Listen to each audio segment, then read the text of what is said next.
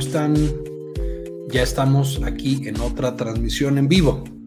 Entonces, el día de hoy, gracias a los que ya están en el chat, que ya están aquí acompañándonos, como recordarán, em, tenemos básicamente que el día de hoy platicaremos acerca de la infección por herpes y particularmente me voy a enfocar en complicaciones severas del herpes y por supuesto principalmente estas sean en una cosa conocida como herpes zóster o herpes zona, pero además eh, vamos a platicar particularmente del dolor causado por herpes, dolor agudo y también por supuesto dolor crónico. Recuerden también que eh, básicamente los suscriptores del canal y los miembros del canal son los que pueden mandar preguntas al chat y las vamos a estar contestando en toda la sesión. Sin embargo, no necesitan ser suscriptores de hace mucho tiempo. Incluso si se suscriben en este momento, ya pueden utilizar el chat y por supuesto ya podemos ver las preguntas y podemos irlas contestando. Entonces, primero que nada, ¿Qué es el herpes? Por supuesto, el herpes es una familia de virus, es una familia que tiene muchos miembros, hagan de cuenta como diferentes primos que están afectando al ser humano. Dentro de los más conocidos, probablemente son los primeros tres virus herpes, eh, sin embargo, hay algunos otros, Epstein-Barr y otros que no voy a entrar mucho en detalle. Los tres primeros se llaman herpes tipo 1, que es el que da principalmente en la zona de la boca y, por supuesto, oral. Herpes tipo 2, que da principalmente genital y herpes tipo 3, que es la varicela, pero que también es el principal que nos va a llevar a herpes zóster. Que herpes zóster no es otra cosa que una reactivación del virus herpes. Recordaremos que cuando nos infectamos del virus herpes, este es un virus que le llamamos neurotrófico o neurotrópico. Esto significa que cuando entra en nuestro cuerpo se va a insertar en nuestros nervios, principalmente nervios sensitivos, y de ahí va a empezar a dañar el nervio y por supuesto va a causar los síntomas clásicos. ¿Cuáles son estos síntomas? Por supuesto, el herpes está caracterizado por tener un dolor muy intenso. De hecho, es de los dolores más intensos que hay en general descritos en la medicina. Es un dolor claramente neurológico, neuropático, es decir, tiene una afectación al nervio, una destrucción o un daño a este nervio y nos va a llevar en la mayoría de los casos, pero no en todos los casos, a tener justamente unas lesiones de tipo vesícula es decir, unas bolitas rojas en la piel que pueden tener agüita y que tienen, por supuesto, una inflamación. Cuando nos da por primera vez el herpes oral o genital, es decir, herpes tipo 1 y herpes tipo 2, por supuesto que es bastante, bastante doloroso. En el caso de herpes tipo 3, es decir, varicela, no genera en términos usuales dolor, sin embargo, sí puede generar mucha comezón y es como lo característico del virus herpes 3 o el virus de varicela. Sin embargo, una vez que ya nos infectamos de herpes, este se queda en los nervios, es decir, no se destruye, sigue viviendo en nuestros nervios el resto de nuestra vida. Y esto, por supuesto, nos lleva a que con el paso del tiempo, nuestro sistema inmune logra controlarlo y no deja que esté atacándonos todo el tiempo. Sin embargo, vamos a tener, por supuesto, que cuando baja nuestro sistema inmune, vamos a tener exacerbaciones o vamos a tener episodios ya sea una vez de herpes en boca, en herpes en otras partes del cuerpo, incluidos genitales, pero también puede eh, eh, generar que el virus de varicela, que originalmente no nos había causado un dolor intenso, ahora sí, en un nervio particular, en una zona del cuerpo, va a reactivarse causándonos todas las vesículas clásicas y también, por supuesto, ahora sí, un dolor intenso. Eso es tal cual lo que nosotros conocemos como herpes zóster o herpes zona, la reactivación de estos virus herpes en un nervio específico. Usualmente es solo de un lado, es decir, eh, por ejemplo, en el brazo solo me va a dar del lado izquierdo, del lado derecho no me da, y solamente es un nivel. Hay algunos pacientes que pueden tener una exacerbación, un herpes zóster mucho más severo, y entonces podemos tener bilateral, por ejemplo, también que cruza la línea media, cuando lo tradicional es que no cruce la línea media, y nos puede llevar a tener algunas otras alteraciones. ¿Qué otras cosas pueden aparecer con la infección? Especialmente una exacerbación por herpes zóster. De lo más, más grave, por supuesto, es una parálisis facial que esto por supuesto a veces logramos revertir, a veces los pacientes ya no podemos revertir esta parálisis facial causada por herpes zóster. Número dos, puede llevarnos a alteraciones oftálmicas otológicas, es decir, altera también los nervios de los oídos y del ojo y en algunas ocasiones puede incluso dañar la visión y dañar el ojo de manera muy importante. Eh, y finalmente puede llevar a dolor crónico, es decir, que donde apareció el herpes no se nos quita el dolor en los primeros 90 días y si sigue más adelante, usualmente el paciente va a persistir con dolor intenso por mucho tiempo. De los pacientes que desarrollan neuralgia postherpética, eh, muchas veces dura más de dos años con ese dolor intenso que en ocasiones es muy, muy difícil de controlar. Hay otras complicaciones, puede causar encefalitis, alteraciones pulmonares, etcétera, etcétera, pero son más raras todavía. Afortunadamente, la mayoría de los pacientes que tienen complicaciones solamente van a tener el dolor intenso, esta neuralgia postherpética, ¿no? la parálisis facial, que a veces se revierte y a veces no, y las alteraciones en ojo y en oído. Eso es básicamente una visión. Aquí eh, algunas personas en el chat ya nos están mandando preguntas. Miguel Vidal, eh, ¿cómo estás Miguel? Qué gusto estarte por acá. Manuela, qué bueno que estás por acá, ya en la transmisión. Eh, Isabel, buenas noches. ¿Qué abarca la neuropatía y qué otras enfermedades virales abarcan dolores? Gracias por su atención, doctor. Pues mire, Isabel, el herpes es lo clásico que nos va a generar un virus que nos genera neuropatía, porque literal es un virus, como mencionabas, neurotrópico, que se mete el nervio y que genera un daño muy, muy eh, severo. El segundo de clásico, de cosas que clásicamente atacan los nervios sensitivos y por lo tanto llevan a neuropatía, es el VIH. Muchos pacientes que tienen VIH, cuando especialmente no está bien atendido y por lo tanto los pacientes no están indetectables. Recordemos que un paciente con VIH que toma el medicamento adecuado ya no presenta el virus en la sangre, está en ceros, es un paciente indetectable. Si el paciente no está indetectable, entonces el virus sigue generando daño en su cuerpo y muchas veces los nervios son afectados y muchos pacientes con VIH tienen neuropatía por VIH. Hay algunos otros que no siempre van a causar neuropatía sensitiva. Hay otros que causan eh, neuropatías motoras, es decir, que el paciente tiene debilidad e incluso puede tener parálisis. Simplemente en la familia de los herpes, habíamos platicado previamente de uno que se llama Epstein-Barr, y este puede llevar a algunas alteraciones incluso autoinmunes en las cuales vamos a tener una parálisis ascendente, es decir, primero no movemos los pies, luego las rodillas, luego las piernas y luego estamos completamente paralizados o incluso pueden llevar más adelante a eh, causar o incrementar el riesgo de enfermedades como la esclerosis múltiple, que por supuesto afecta una gran, gran cantidad de nervios y evidentemente eh, tiene un, severo eh, impacto en la calidad de vida de los pacientes. Esos serían los, los clásicos. Hay algunos mucho más modernos, por ejemplo el COVID puede causar neuropatía, de hecho una paciente eh, justo después de tener COVID empezó con una neuropatía bastante, bastante importante y no tiene realmente otros factores de riesgo, es decir, no tuvo herpes, no, tuvo, no tiene diabetes, no tiene otras cosas. Entonces, eh, el COVID ya se reconoce también como una causa de neuropatía. Y de nuevo, algunos otros más raros todavía también pueden llegar a causar neuropatía, pero estos serían como los clásicos y los que más comúnmente vemos implicados en las neuropatías. Edwin, un saludo a Guanajuato. Qué bueno que andes por acá. Ojalá te guste la información. Eh, Adrián nos pregunta, ¿los neurotransmisores tienen algo que ver? Definitivamente. Cuando nosotros tenemos este daño al nervio eh, que está causando el virus, eso causa inflamación y la producción de unas cosas que llaman citocinas, y eso llega a los nervios periféricos y a los nervios en medio del espinal y en cerebro y cambian por completo los neurotransmisores. Todas las personas tenemos neurotransmisores que causan dolor, porque el dolor, por supuesto, es algo normal y necesario para sobrevivir. hay partes de nuestro cuerpo que causan dolor y hay otros neurotransmisores que disminuyen el dolor. Entonces, el balance de estos dos grupos de neurotransmisores es lo que determina qué tanto dolor sentimos. Una persona normal tiene el pico de dolor de, ay, algo me está pasando y le avisa al cuerpo, y de ahí los otros neurotransmisores lo controlan y bajan la cantidad de dolor que tenemos hasta que desaparece. En los pacientes que tienen algún tipo de dolor neuropático, el balance de estos dos grupos de neurotransmisores no está bien. Y por supuesto, parte del tratamiento que nosotros damos para controlar el dolor en estos pacientes es recuperar el balance de estos neurotransmisores.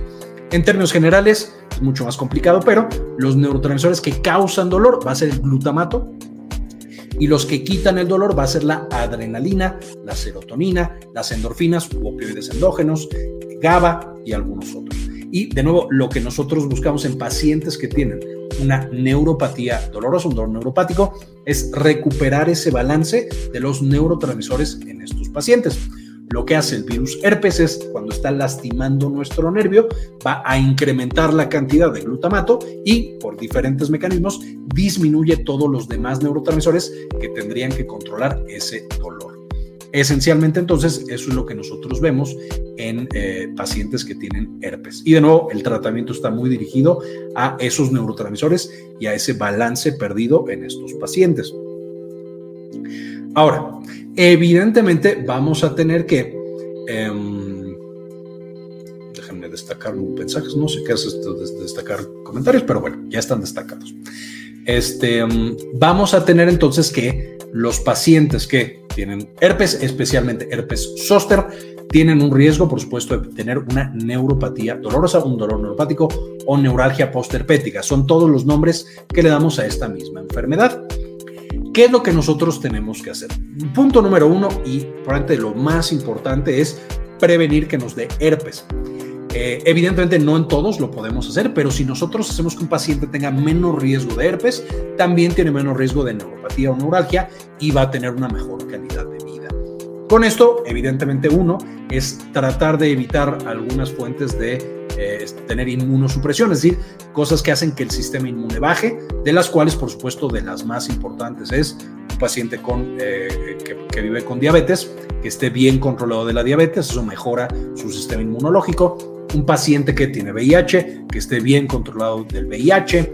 Eh, evidentemente, si el paciente toma algún medicamento que baja el sistema inmune y este se puede evitar, también, por supuesto, evitarlo dentro de lo posible. Otro ejemplo, una paciente que tiene asma severo, entonces toma todo el tiempo esteroides, incluso a veces tomados. Los esteroides son muy buenos medicamentos para el asma y son necesarios, pero hace que esa paciente en particular tenga un alto riesgo de herpes y de hecho tiene eh, brotes de herpes con cierta frecuencia. Si nosotros pudiéramos quitarle el esteroide del asma, probablemente tendría menos frecuencia de herpes y por lo tanto tendría menos riesgo de más adelante desarrollar una neuropatía diabética perdónme, una neuropatía por herpes. Entonces, eh, este es el tipo de cosas que podemos hacer para que los pacientes no tengan tanto esta complicación. Sin embargo, hay pacientes que no podemos hacer absolutamente nada. Las personas de más de 50 años tienen un alto riesgo de que vuelva a aparecer el herpes. Eh, los pacientes que tienen inmunosupresión severa, por ejemplo, un paciente con una enfermedad autoinmune que tenemos que dar medicamentos para bajar el sistema inmune, evidentemente tiene el sistema inmune bajo, porque le estamos protegiendo de ese mismo sistema. Entonces, esos pacientes no pueden evitar, no pueden quitarse el medicamento, no pueden quitarse el factor de riesgo. Pacientes que tienen un trasplante de algún órgano, eh, que tienen algún tipo de cáncer, ya sea de la sangre o un cáncer sólido eh, o alguna otra cosa. Todos estos son pacientes de alto riesgo y en ellos lo que podemos hacer es la vacunación. Existen actualmente dos vacunas contra el herpes zóster, especialmente el herpes tipo 3, y en estos pacientes aplicamos la vacuna y por supuesto el riesgo de que tengan herpes zóster y de que sea zóster severo es mucho, mucho menor. De esa manera, una vez más, estamos protegiendo a estos pacientes de que alguna otra cosa vaya a pasarles cuando tengan estos episodios de herpes que, no, en ellos es muy difícil de controlar. Entonces, ¿en qué pacientes ponemos la vacuna? Todo paciente que tenga más de 50 años, número uno. Y número dos, todo paciente de más de 18 años que tenga una fuente importante de inmunosupresión. Ya platicamos algunas, diabetes mal controlada, VIH eh, que no está bien controlado, pacientes que tienen enfermedades autoinmunes y toman, por supuesto, eh, medicamentos para eh, controlar el sistema inmune, pacientes que tienen trasplantes de algún órgano, pacientes con cáncer sólido o cáncer de la sangre, pacientes, por ejemplo, como mencionaba, con asma severo, que tienen que tomar esteroides todo el tiempo o que tienen algunas alteraciones de las plaquetas que también requieren esteroides todo el tiempo. Esos son pacientes que también son candidatos a la vacuna para protegerlos de, por supuesto, las complicaciones del herpes. Ahora, por supuesto, no vamos a lograr prevenir en todos los pacientes. ¿Qué tenemos que hacer? Ahora, eh, cuando el paciente le da el herpes, cuando va a empezar a tener el brote, es muy importante que se detecte a tiempo y que el tratamiento contra el virus se inicie en las primeras horas. Tenemos hasta 48, en algunos eh, reportes incluso 72 horas para iniciar el medicamento contra el herpes en la dosis correcta y en la temporalidad correcta. Mientras antes empecemos con el tratamiento contra herpes, menos probable es que tengamos parálisis facial, dolor crónico, dolor intenso y todas las demás complicaciones que hemos estado mencionando. Contra el virus del herpes tenemos varios medicamentos, tres de los más utilizados es el aciclovir, que es el más viejito, es el clásico, es muy bueno, aunque es un poquito complicado de administrar, tenemos que darlo muy frecuentemente, entonces en algunos pacientes preferimos los más nuevos. Y los dos más nuevos son el eh, famciclovir y el garaciclovir, que los dos son bastante, bastante buenos, un poquito más eficaces y un poquito más fáciles de administrar.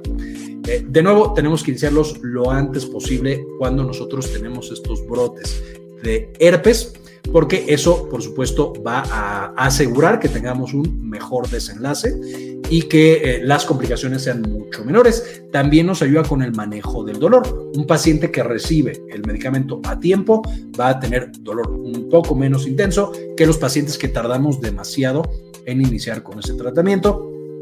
Y una vez más, hay que iniciarlo desde que tenemos ya el diagnóstico de herpes y hasta las 72 horas todavía es muy, muy bueno para eh, poder prevenir todas estas complicaciones.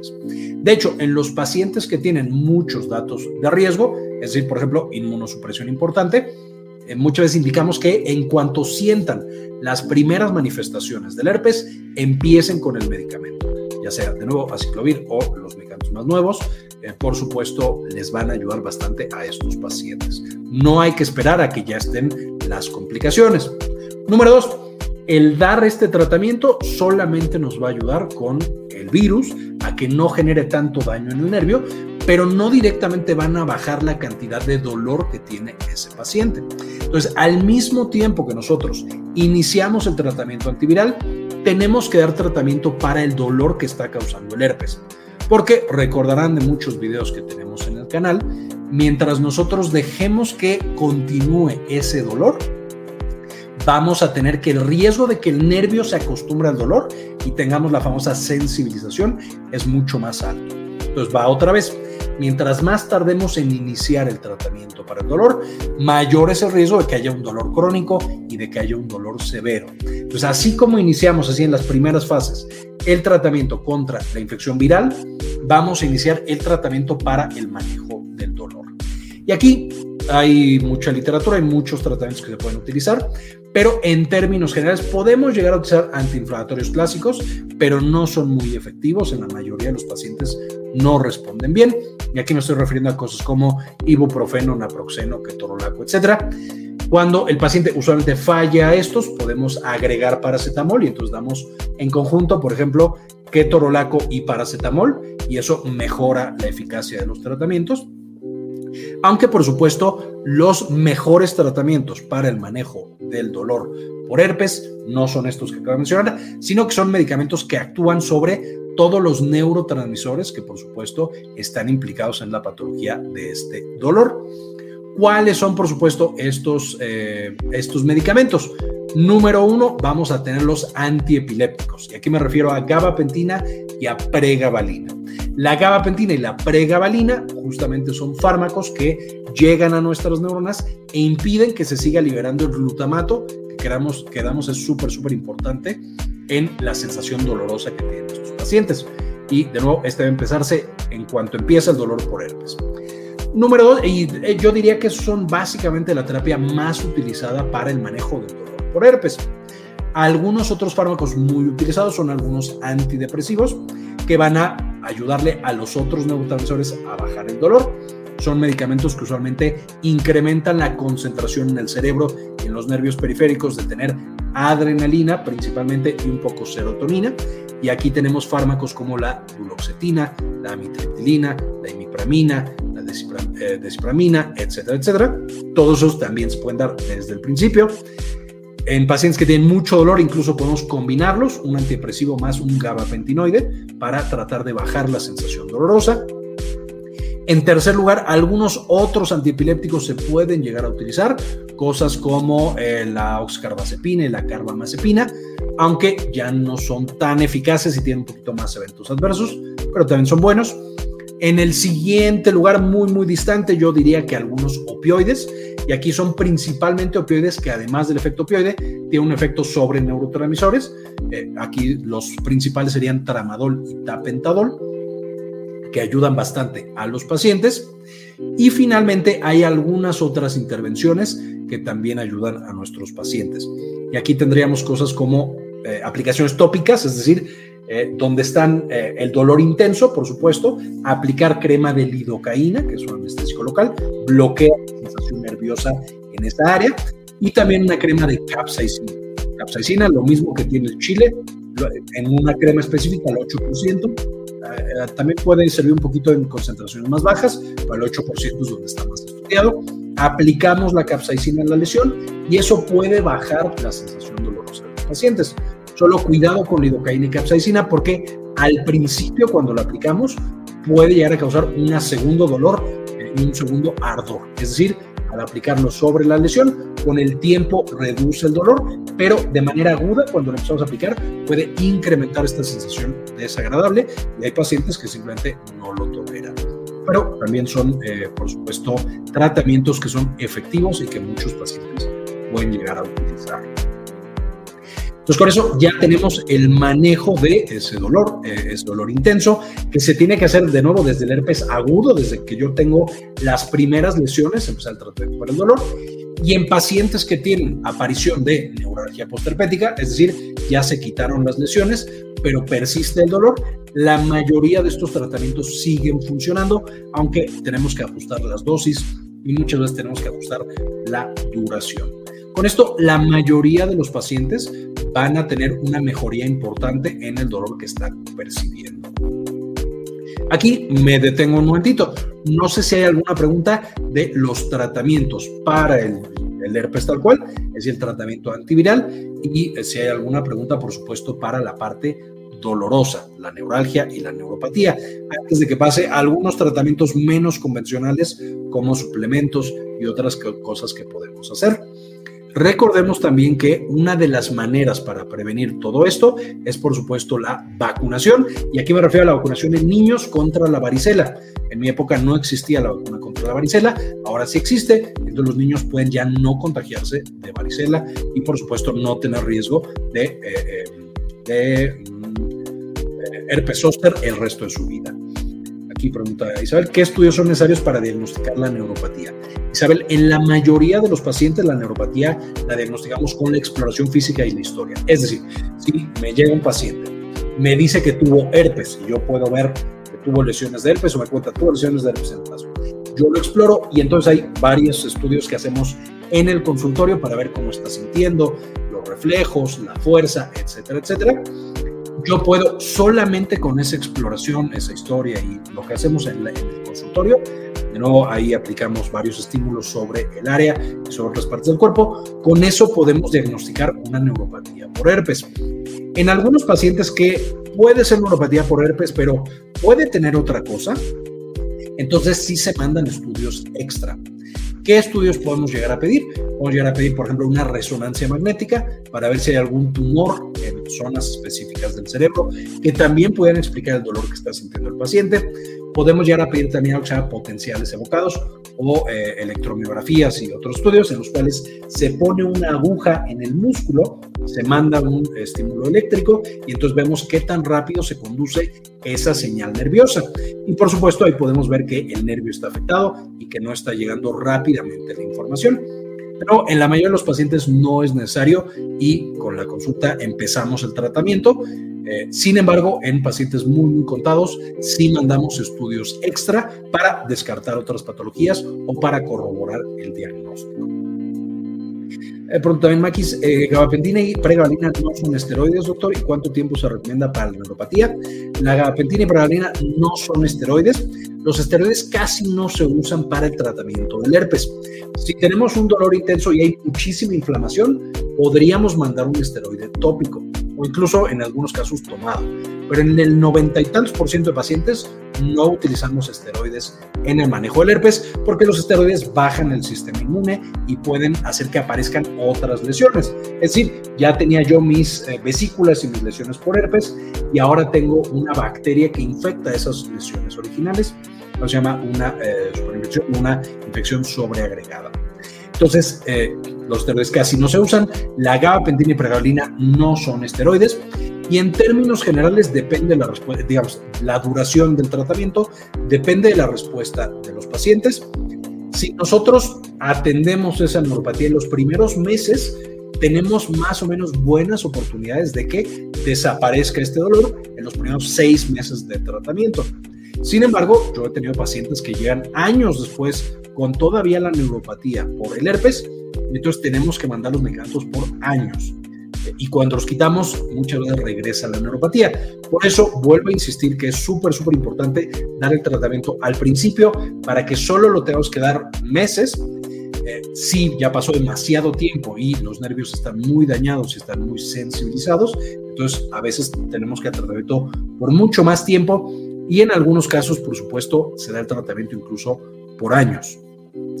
Dependiendo del paciente, va a ser qué tipo de medicamentos le damos. La pregabalina y la gabapentina no son muy usados, son bastante seguros, pero tienen eventos adversos muy específicos. Entonces tenemos que valorar en cada tipo de paciente qué es lo que más conviene dar y qué es lo que no conviene tanto. No sé si hasta aquí haya alguna otra pregunta, si no paso un poquito a otras intervenciones no tan tradicionales. Esencialmente lo que podemos hacer además de los medicamentos tal cual es hay algunos suplementos.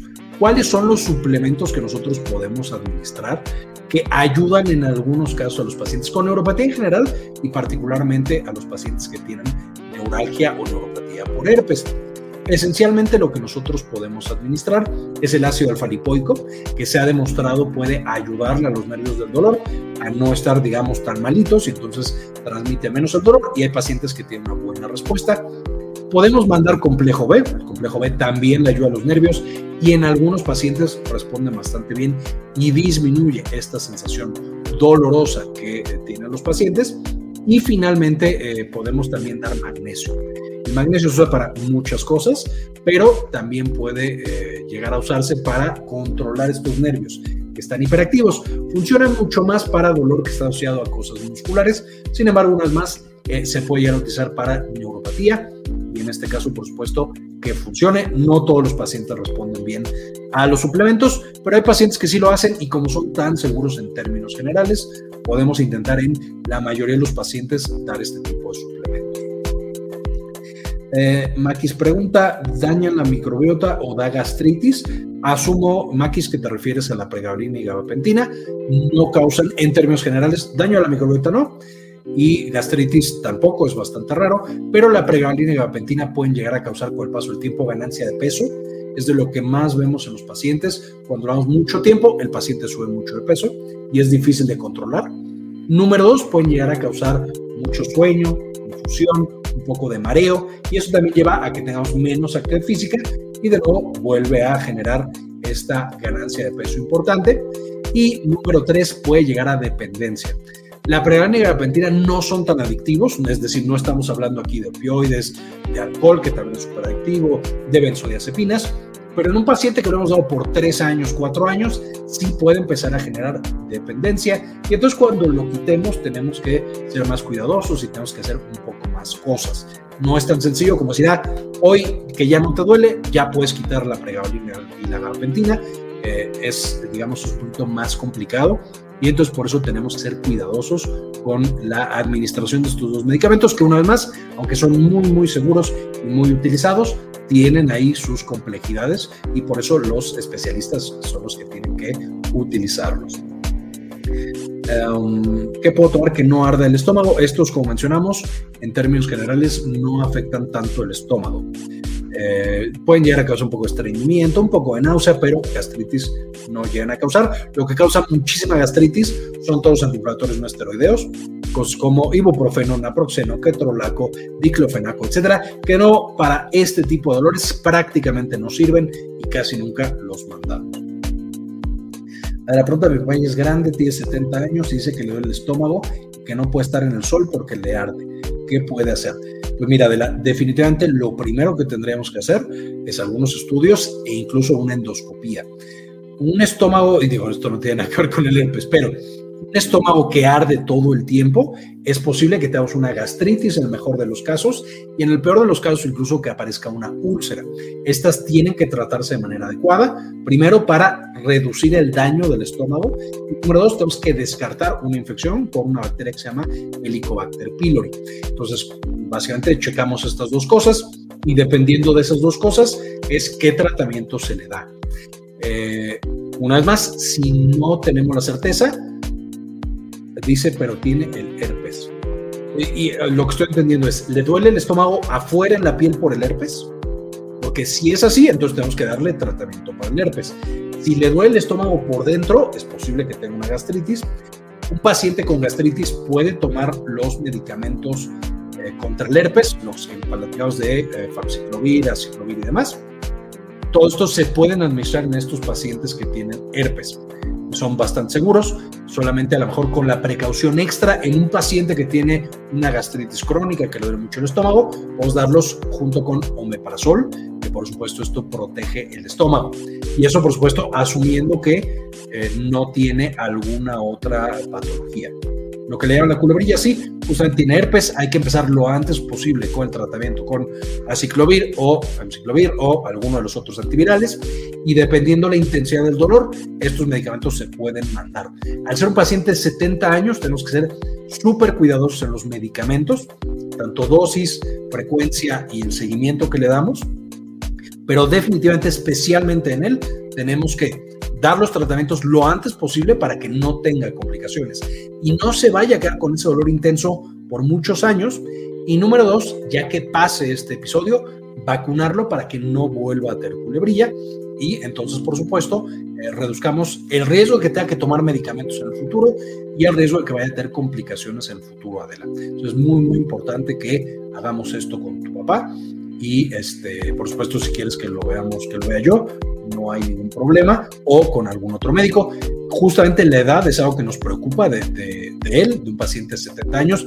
Habría que ver si toma otros medicamentos para ver que no se contraponga lo, con lo que él ya está tomando, pero justo por su edad es súper importante que actuemos rápido, porque si no, el riesgo de que tenga complicaciones es mucho más alto, más alto. Entonces, lo antes posible hay que visitar un médico y hay que eh, ver qué le podemos dar a tu papi para que no tenga estas complicaciones y no esté teniendo estos excesos de culebrilla que a su edad pueden ser ya mucho más peligrosos. Básicamente esta es la información. Para que lo vea yo, adelante, pongo aquí, mira, tengo por aquí algo para mostrar teléfonos y correo.